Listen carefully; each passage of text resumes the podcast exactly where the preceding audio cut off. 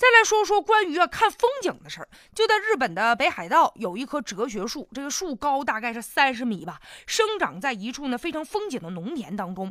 当地的旅游部门就把这棵大树的照片传到网上去了，很多人慕名前来啊，说这大树太漂亮了吧，很多人就和这个树啊就合影留念。但是啊，毕竟这个树长在农田里面，人家主人好不容易啊耕种的这个田地，哎就被给踩了。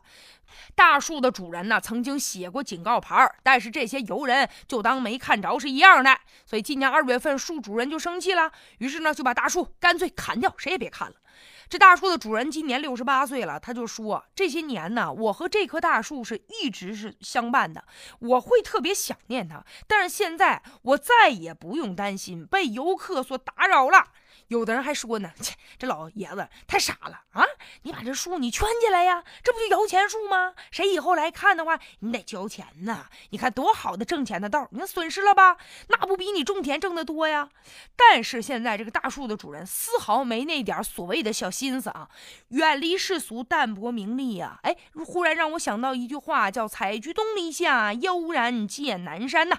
这就是不为五斗米折腰啊，守住了自己的一方净土啊。他现在确实是活得很有精神境界，但与此同时，咱也得想想这个事儿。当然了，我估计上这北海道去看这大树的大多都是日本的游客吧？啊，原来他们也有不文明的行为啊！啊，当然了，不文明的游客这哪儿都有，咱们这儿不也有吗？天儿一好，很多人出去旅游，但要注意注意自己的素质啊！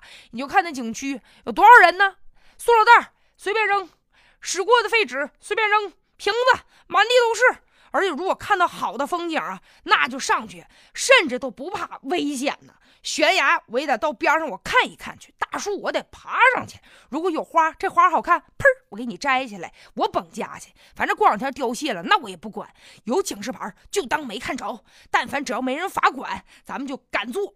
甚至有的人一看到有动物了，就赶紧扭着动物的脖子，强行和动物拍照，然后放到自己的微信朋友圈晒一晒，看看看看我最近去旅游了，显摆显摆。但是你不想想，动物膈不膈应你啊？